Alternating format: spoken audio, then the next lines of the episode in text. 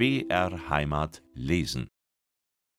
Am 20. November früh 8 Uhr erfolgte der Abmarsch der Batterie vom Kugelfang aus, nachdem die Mannschaft vom Magistrat mit einem Frühstück bewirtet und mit Geld beschenkt worden war. Mehrere Musikchor, die gesamte Generalität, viele Offiziere und Tausende von Menschen gaben der wackeren Batterie das Geleit bis über Sendling hinaus. Es war hier wie bei allen anderen Abteilungen ein schmerzliches, banges Abschiednehmen der Zurückbleibenden, wie viele Anden auf Nimmerwiedersehen. Aber die Fortziehenden waren von bestem Geiste beseelt und von den schönsten Hoffnungen erfüllt.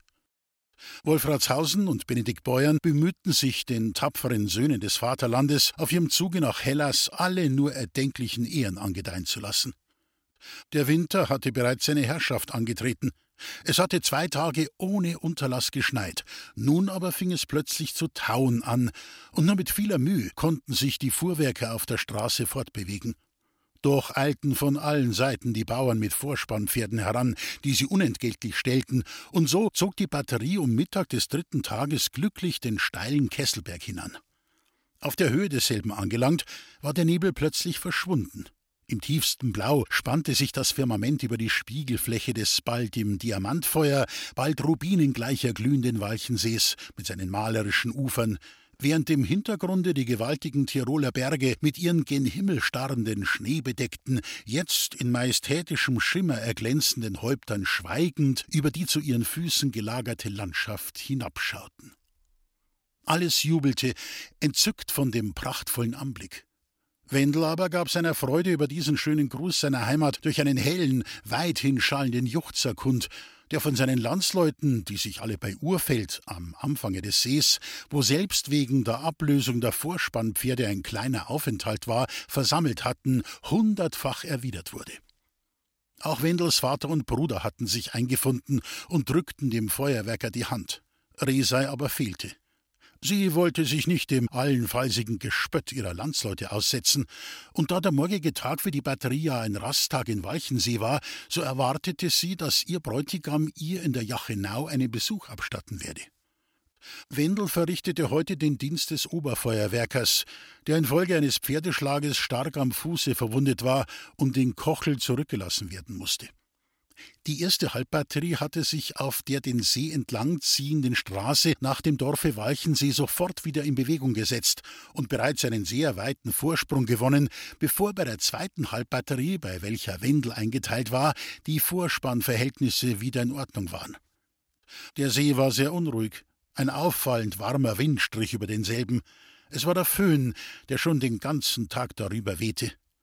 Der Förster von der Jachenau blickte nicht ohne Besorgnis zu dem die Straße beherrschenden Kirchelskopf auf, von welchem sich während des Föhns gern Schneelawinen ablösen und die Straße verschütten, und ermahnte den Offizier mit den Worten: Ich holt's für gut, dass den Weg auf Walchensee rasch zurückling. Es gehen gern Lawinen nieder, wenn der Föhn weht. Der Kommandant der Halbbatterie hörte auf diesen Rat und gab den Befehl zum Weitermarsch, der unter wiederholten Grüßen und Hochrufen der in Urfeld angesammelten Jachenauer begann. Auch Friedel hatte sich den Marsch der Artillerie vom See aus mit angesehen. Er wollte seinen Landsleuten keine erneute Gelegenheit geben, Vergleiche zwischen ihm und Wendel anzustellen, auf welch letzteren heute ohne dies alle Jachenauer so stolz waren. Morgen aber, in Walchensee wollte er den Nebenbuhler aufsuchen und ihm einen Talisman auf den Weg mitgeben, der ihn wohlbehalten wieder zurückbringen sollte. So fuhr er in seinem Schiffchen, etwas entfernt vom Ufer den See aufwärts, mit aufmerksamen Blicken die auf der Straße sich hinbewegenden Reiter, Kanonen und Fahrzeuge betrachtend. Da ward seine Aufmerksamkeit durch ein dumpfes, donnerartiges Getöse nach aufwärts zu dem hart an der Straße sich erhebenden Kirchelkopf gelenkt. Eine mächtige Schneemasse hatte sich von dort oben in Bewegung gesetzt, noch fand sie schwachen Widerstand an einigen mächtigen Tannen. Aber dieser Widerstand war sichtlich so unbedeutend, dass sie nur durch eine Verzögerung von wenigen Minuten in ihrem Sturze aufgehalten werden konnte. Die erste Hälfte der Batterie hatte die gefährliche Stelle bereits passiert, aber die zweite Abteilung näherte sich unbefangen derselben, da man von der Straße aus die drohende Gefahr nicht wahrnehmen konnte. Friedel zog nun mit aller Kraft die Ruder an, um sich dem Ufer möglichst schnell zu nähern und rief ohne Unterlass: Holz, Holz, Alana, Alana! Aber man missverstand ihn. Man glaubte, er rufe wie alle anderen Leute den Soldaten seine Grüße zu, und so erreichte er das Ufer dicht an der bedrohten Stelle.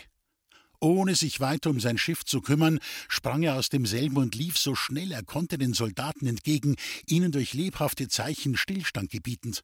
Holz, Holz, rief er aus Leibeskräften, Alana ist im Absturz, alle werd's verschütt, wenn's nicht Holz. Der Offizier kommandierte Halt, und alles blickte nach der rechtzeitigen Höhe. Aber man sah nichts Verdächtiges, und selbst Wendel, der in der Nähe des Offiziers war, meinte, ins Posthaus kommen wir schon noch, Herr Oberleutnant. Das denke ich auch, entgegnete der Offizier. Wir können doch nicht umkehren und uns von der Kompanie trennen. Also, vorwärts, Marsch! Friedel aber fiel dem Pferde des Offiziers in den Zügel und rief: Kein Schritt weiter, alle Satz verloren. Siehst denn nicht, Friedel, dass ich dabei bin? sagte Wendel. Lana könnt dir ja gar keinen größeren Gefallen tun, als dass mich da druckert. Nicht wahr is, rief Friedel, grad dir darf kein Unglück geschenken, du musst leben fürs Reh sei. Wendel sah den Sprechenden misstrauisch an, dann sagte er sich zu seinem Offizier wendend, darf ich in See fahren und die Sache rekognoszieren, denn von der Straße aus ist nicht möglich. Der Offizier war einverstanden. Wendel stieg vom Pferde, dasselbe einem Kanonier übergebend. Aber er hatte erst wenige Schritte gegen den See gemacht, als er wie gebannt stehen blieb. Die Lawine hatte die sich ihr entgegenstemmenden Bäume abgedrückt und kam ins Rollen. Man vernahm ein Donnern, als ob die Erde bersten wollte. Schnee, Bäume, Felsstücke stürzten in wildem Durcheinander pfeilschnell herab. Es wurde dunkel in der Luft. Hernieder sauste es auf die Straße und in den See hinein, dass der Gischt hoch aufspritzte und die Mannschaft von dem Luftdruck halb betäubt wurde. Die Pferde bäumten sich scheu auf, so dass einige Wagen und Kanonen in den Straßengraben hinuntergedrückt wurden und auch hier ein wirres Durcheinander Platz griff. Die Sonne schien sich verfinstert zu haben. Es herrschte schwaches Dämmerlicht, und ein undurchdringliches Schneegestöber hüllte den vorderen Teil der Kolonne ein. Allmählich erst klärte es sich wieder auf. Die meisten Soldaten waren vor Schrecken kreidebleich, und nun erst ließen sich die Folgen dieser unerwarteten Katastrophe übersehen. Einige Kanoniere lagen verwundet unter den Lafetten. Man holte sie rasch hervor, und nachdem erst die Pferde zur Ruhe gebracht, konnte man daran gehen, die in dem Straßengraben liegenden Kanonen wieder heraufzuheben. Die in Urfeld zurückgebliebenen Landleute kamen voll Angst und Schrecken nachgeeilt. Sie befürchteten, dass ein großes Unglück geschehen, das sich aber glücklicherweise auf unbedeutende Verletzungen einiger Kanoniere und einige zerbrochene Deichseln beschränkte. Auch vom Dörfchen Walchensee, wo Sturm geläutet wurde, eilten sämtliche Einwohner mit Schaufeln und Pickeln sowie die Offiziere und Soldaten der ersten Kolonne heran. Diese glaubten nicht anders, als dass ein Teil ihrer Batterie von der Lawine verschüttet worden sei. Ein Überblick war ihnen nicht möglich, da ein gewaltiger Schneeberg die Straße versperrte. Der besorgte Hauptmann ließ durch den Trompeter ein Signal geben, das aber von jenseits im Mangel eines Trompeters nicht erwidert werden konnte, und ein Schiff war nicht vorhanden, um vom See aus die Folge dieses Lawinensturzes überschauen zu können. Es war daher nach Walchensee um Schiffe geschickt, was aber bei der über zwei Kilometer weiten Entfernung einen für die peinliche Lage schrecklichen Zeitverlust verursachte. Da ward ein Schiffchen sichtbar, das mit Vorsicht die herabgestürzte Lawine umsteuerte. Friedel war in demselben. Er hatte das Fahrzeug unversehrt am Ufer gefunden und beeilte sich nun, den Walchenseern Botschaft zu bringen. Der Hauptmann rief ihn heran und befragte ihn mit bebender Stimme über die Größe des Unglücks. Nix ist passiert, rief Friedel erfreut. Nix als ein paar umgeworfene Kanonen und ein paar Löcher im Kopf hat's abgesetzt. Scheigen sein, Herr Offizier, ich fahre ja zu den anderen. Gott sei's gedankt, entgegnete leichter atmend der Hauptmann, indem er mit noch zwei Offizieren in das Schiffchen stieg und seinem Führer befahl, rasch die gefährliche Stelle zu umrudern.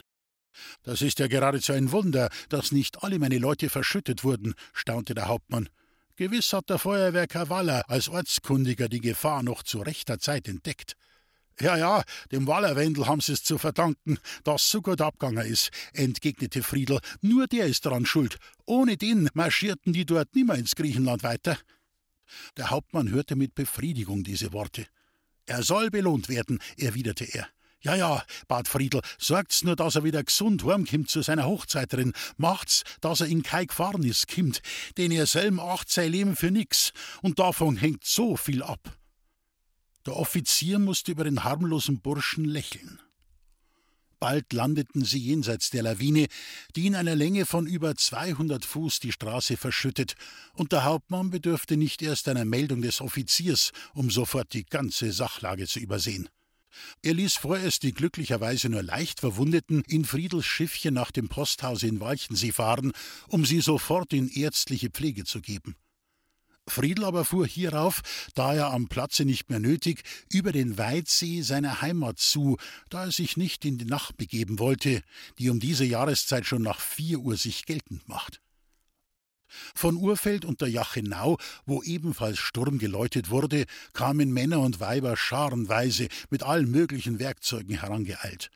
Auch Resa und Amrei kamen mit ihren Ehehalten herangefahren. Sie wussten nichts anderes, als dass die ganze Kompanie mit Mann und Pferden verschüttet worden. Es war für Resa eine fürchterliche Fahrt. Sie sah ihren Hochzeiter zerschmettert unter der Lawine liegen und machte sich jetzt heftige Vorwürfe, dass sie nicht gleich den anderen ihn in Urfeld bewillkommt habe.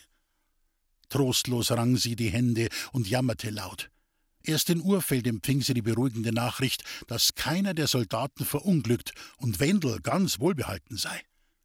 Von hier eilte sie mit Amrei zu Fuß nach der Unglücksstätte, und bald hatte sie auch ihren Bräutigam entdeckt, der da herumkommandierte wie noch einmal ein General, dann aber wieder selbst Hand anlegte und arbeitete wie ein echter Bauernbursche. Nur flüchtig konnte er Resei begrüßen, die ihm weinend die Hand reichte. Oh, mei Wendel, sagte sie, das war schon die erste Gefahrnis. Wie viel wirst noch auszuhalten haben? Möchte ich unser Herrgott einen Schutzengel an Seiten geben, dass du wieder glücklich heimkommst? Gib die Dirndl, antwortete Wendel, es wird mir ein künftiges Glück nicht verlassen. Aber heute hat mein Schutzengel Friedel geheißen. Ohne den Fischerfriedel liegeten ich und mein Oberleutnant und gar viele dazu unter dem weißen Hügel da. Der Friedel, tönte es aus Reseis und Amreis Mund zugleich. Ja, es ist schon so, der hat uns gewarnt und uns zum Halten veranlasst. Unser Herrgott lohn ihm's, rief Resei. Amrei aber meinte, das wird wohl ein braver Bur sei. Der Friedel? fragte dann Resei sinnend. Hab ich gemeint, der ist unser Feind? Der Friedel ist närmt Feind, fiel Amrei warm ein. Mir ist völliger Rätsel, meinte der Feuerwerker. Grad mir soll kein Unglück geschenkt, hat er gesagt, weil ich leben muss für die Resei. Aber Hellseiten nun mal, ich verplauder bin mit eng Zeit und mein Hauptmann braucht mich. Pirt Gott, Dirndln, morgen Nachmittag komm ich auf einen Sprung in die Jachenau, wenn's mein Hauptmann erlaubt. Dann reden wir weiter. Jetzt ist keine Zeit dazu. Grüß den Vater und meine Leid. Morgen auf Meeres. Damit eilte er von den Landsleuten weg, und gleich darauf hörte man ihn wieder die geeigneten Befehle erteilen. Durch die ergiebige Hilfe der Bauern waren Schnee, Felstrümmer und Bäume so weit von der Straße weggeräumt, dass die Kanonen und Fuhrwerke wieder vorwärts gebracht werden konnten. Es dämmerte bereits, als der Trompeter das Zeichen zum Weitermarsch gab, und es ward völlig Nacht, als die so lang aufgehaltene Truppe im Dörfchen Walchensee einzog. Bevor die Leute in ihre Quartiere entlassen wurden, rief sie der Hauptmann zusammen und hielt eine feierliche Ansprache an dieselben. Zum Schlusse aber belobte er mit warmen Worten die großen Verdienste, welche sich Wendel um die Batterie und um das Vaterland erworben, da nur durch seine wohlweise Warnung ein unabsehbares Unglück abgewendet wurde. Zur Belohnung dafür ernannte er ihn zum Oberfeuerwerker der Batterie. Wendel wollte Einwendungen machen. Er kam aber stets nur zu dem Anfang: Herr Hauptmann, bitt gehorsamst. Weiter ließ ihn der Hauptmann, der darin eine Bescheidenheit des Unteroffiziers erblickte, nicht kommen. Nun war zum Gebet kommandiert. Tiefste Stille herrschte. Die zwei Trompeter bliesen die vorgeschriebenen Posten. Feierlich tönte es hinaus in die Winternacht. Am Himmel leuchteten Milliarden hellglänzender Sterne. Kein Auge blieb trocken. Die Mannschaft und die umstehenden Landleute waren tief ergriffen. Ganz besonders war dies der Fall bei dem Schiffer Friedel, welcher in seinem Kahn Niedernacht zusteuerte. Er konnte sich sagen, dass er sein vermeintliches Verbrechen nun wenigstens durch eine gute Tat gesühnt. Es war ihm, als verkündeten die feierlichen Trompetenklänge Verzeihung an für sein Fehl, und seinen Hut abnehmend blickte er auf zu den leuchtenden Sternen und schloss sein Gebet mit den Worten S Amrei mächtig halt. Ja, Bur, wenn's so fort avancierst, kannst das in Griechenland drin zum General bringen, rief der alte Wallerbauer erfreut, als gegen Mittag des andern Tages Wendel mit seinem Bruder Lindl, der ihn mit dem Wägelchen in Walchensee abgeholt, angefahren kam und der Alte von Lindl erfuhr, dass er einen Oberfeuerwerker mitbringe. Die alte Mutter begrüßte den Sohn unter Tränen und meinte: Mir wär's lieber, du wärst ein gemeiner Soldat und bleiberst im Land. Oh mei, oh mei, das ist gestern ein schlechter Anfang wie mit der Lana. Das ist kein gutes Zeichen. Wendel, ich verhoff, du kimmst von einer Gefahrnis in die andere. Tröst die Murterl, erwiderte Wendel, Mantel und Säbel ablegend. Ich bin Soldat und der hofft allweils Beste. Allerweil kann's natürlich nicht eben gehen, aber das Ungemach darf uns nicht abschrecken. Mir kann's so leicht nicht an. Jägerl, Jägerl, rief jetzt der alte Bauer wieder, als er die drei gelben Litzen auf Wendels Rockkragen erblickte. Jetzt hast ja gar drei Strich und am Porten. Pass auf, pass auf, dir setzen's in der Joch genau nur ein Monument. Auch Lindl kam jetzt in die Stube und bewunderte mit den Eltern neuerdings die vielen gelben Litzen an Wendels Rockkragen, Dabei aber vergaßen sie nicht, den Tisch zu einem guten Mittagsmahl herzurichten, zu welchem Lindl eigens einige Flaschen roten Tiroler vom Jochwirt mitgebracht hatte. Resei wollte Wendel erst auf dem Nachhausewege besuchen, um dann länger bei ihr verweilen zu können. Mit dem Singerbauer Reseis Vater hatte er sich heute morgens in Walchensee ausgesöhnt. Der Bauer war zu ihm gekommen, um ihn ernstlicherweise wegen seines Benehmens gegen Resei zur Rechenschaft zu ziehen, aber der neugebackene Oberfeuerwerker mit dem großen Bärenschweif am Helm, die besondere Auszeichnung des ersten Unteroffiziers, welcher sich schon für alle Fälle von München aus mitgenommen, flößte ihm solchen Respekt ein, dass er seine einstudierte Rede vergaß, und zum Ausstudieren einer neuen ließ ihm Wendel keine Zeit. Zuerst kommt der König, dann kommt lang nix mehr, dann kommt erst unsere Heiratsgeschichte, behauptete er. Alles schön nacheinander. Im Rehsei habe ich mich schon gestern ausgesühnt und wir zwei Singerbauer werden auch fertig werden miteinander. Weißt was? Ich verzichte auf deine Kuh, die das Rehsei mit ihrem Kuchelwagen auf meinen Hof gebracht hat. Das war eh nur ein Abmachen zwischen meinem Vater und dir. Ich nimm's Rehsei ohne ihr Heiratsgut. Ein Kuchelwagen kannst dir lassen, sonst will ich nix aber dafür verlange ich, dass du nimmer brummst, Schwiegervater, und dass du Sach nimmst, wie's is. Der Singerbauer traute kaum seinen Ohren, als er Wendels Verzicht auf ein weiteres Heiratsgut und sogar auf die Kuh vernahm. Ja, da möcht ich's ja schier als ein Glück betrachten, dass du nach Griechenland reist, meinte er zufrieden lächelnd. Eingeschlagen, Wendel, ich bin einverstanden. Und geh, kim zum Rehsei heint und richt's auf in ihrer Verzagtheit.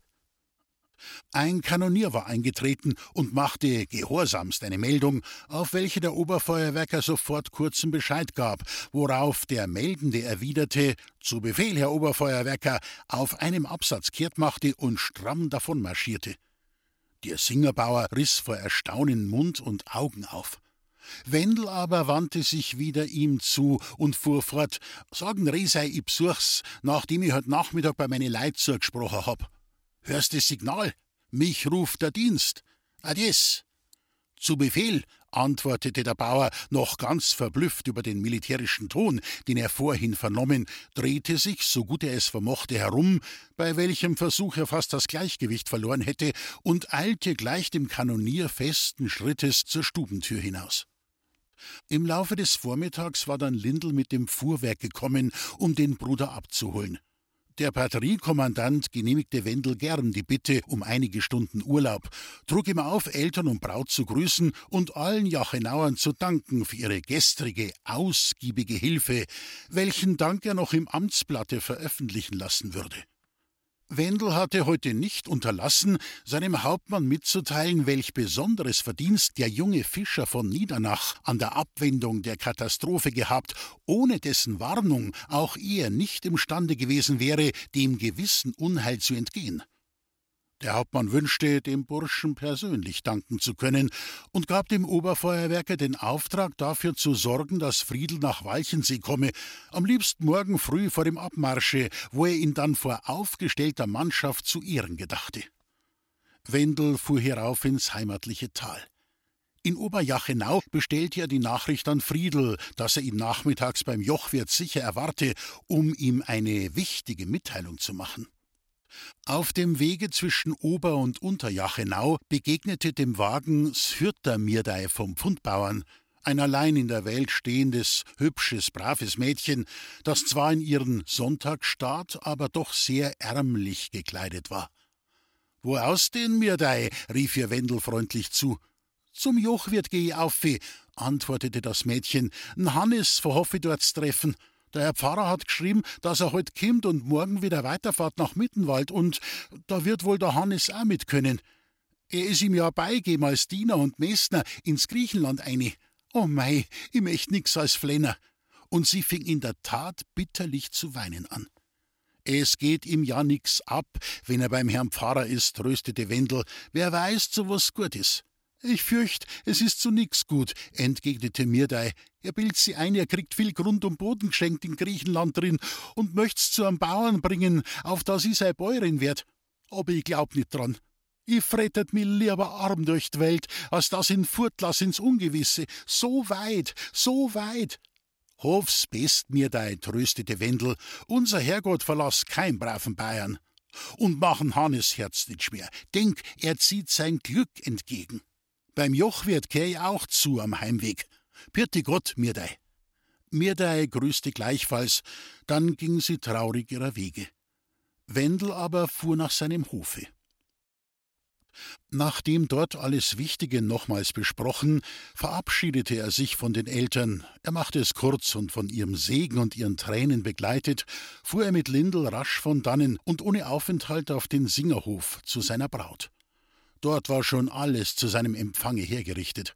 Auf dem mit schneeweißem Linnen bedeckten Tische standen in einer zinnernen Platte goldgelbe, frisch gebackene Nudeln, daneben ein nagelneues Kaffeegeschirr, dann einige Weinflaschen und eine weitere Platte mit Aufschnitt von selbstgeräuchertem.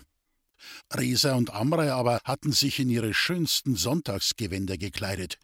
Hätten sie das nicht aus eigenem Antriebe getan, so würde sie der Singerbauer dazu gezwungen haben, denn seit er vom Walchensee nach Hause gekommen, sprach er nur mehr von der Macht und dem Ansehen, die sein künftiger Schwiegersohn genoss, so dass selbst der Landrichter von Tölz dagegen verschwinden müsse.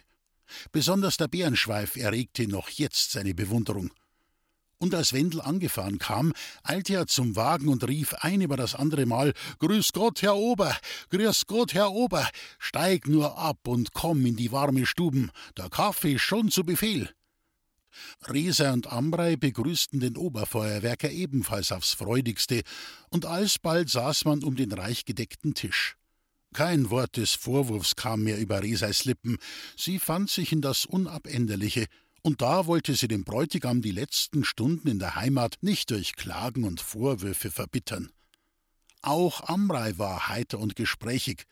Öfters freilich schweiften ihre Gedanken über die Stube hinaus und gen Niedernach zu, wo Friedel gewiss in jenem Augenblicke auch ihrer gedachte.